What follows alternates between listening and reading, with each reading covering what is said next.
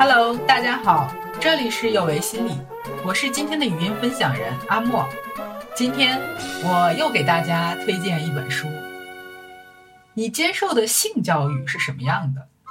二零一七年三月，北京师范大学儿童性教育课题组推出了一套儿童性健康教育读本，在网络上引起了轩然大波。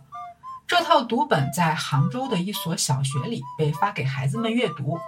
看到读本的家长在微博上指责学校的性教育读本尺度太大，这是一则很古老的新闻，在我们传统的环境里是羞于谈性的。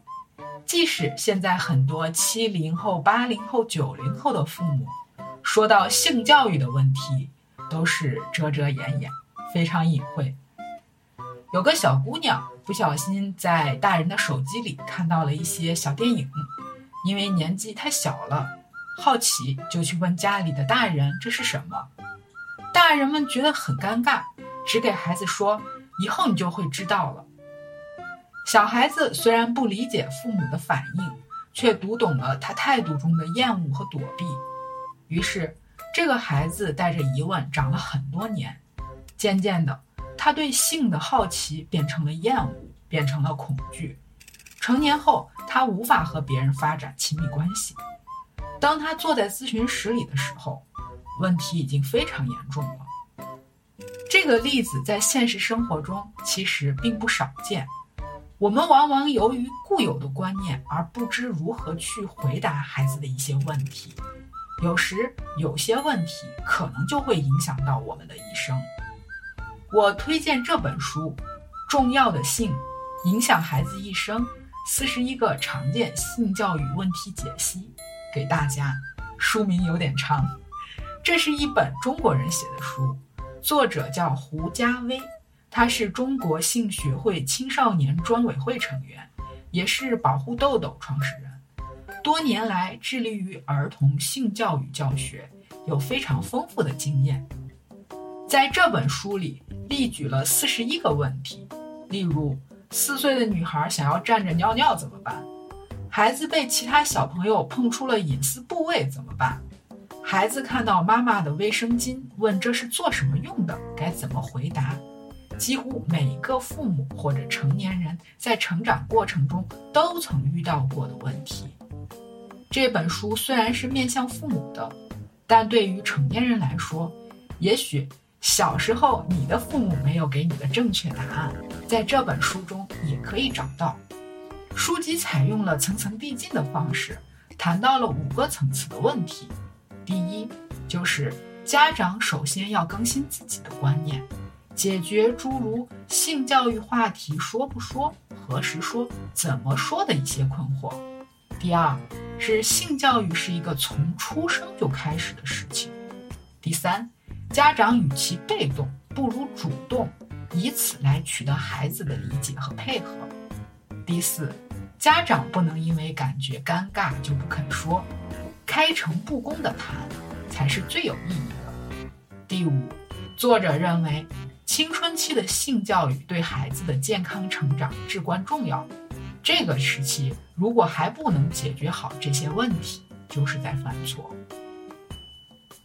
我觉得本书最难能可贵的一点是，在对于性这个问题的开诚布公，没有猎奇，没有讨巧，也没有遮遮掩掩。他谈论的内容很广泛，比如月经、初潮、性保护，甚至有同性恋、性别刻板印象等。同时，他也会说，在给孩子们讲这些事情的时候，要考虑他的年龄，注意尺度。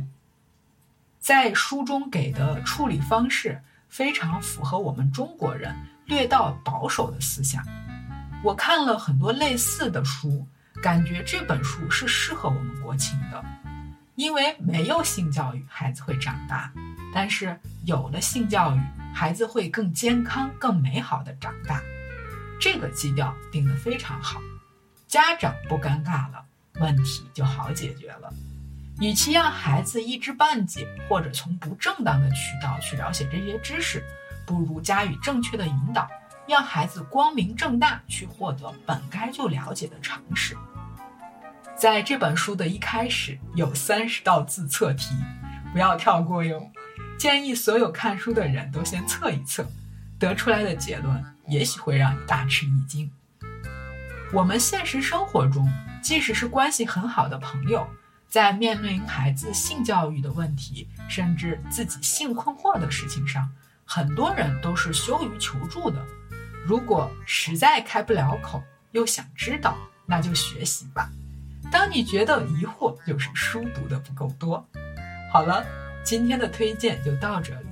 如果大家有更好的书籍，也欢迎和我们一起分享。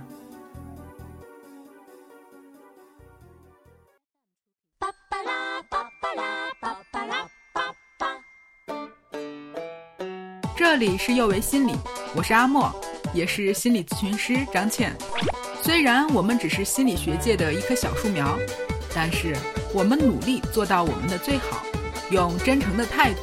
客观专业的方式，向每一位愿意关注我们的人分享一切你想知道，而我们又恰巧了解的心理学知识。请记得，不管你在哪里，世界和我陪伴着你。我们下次见。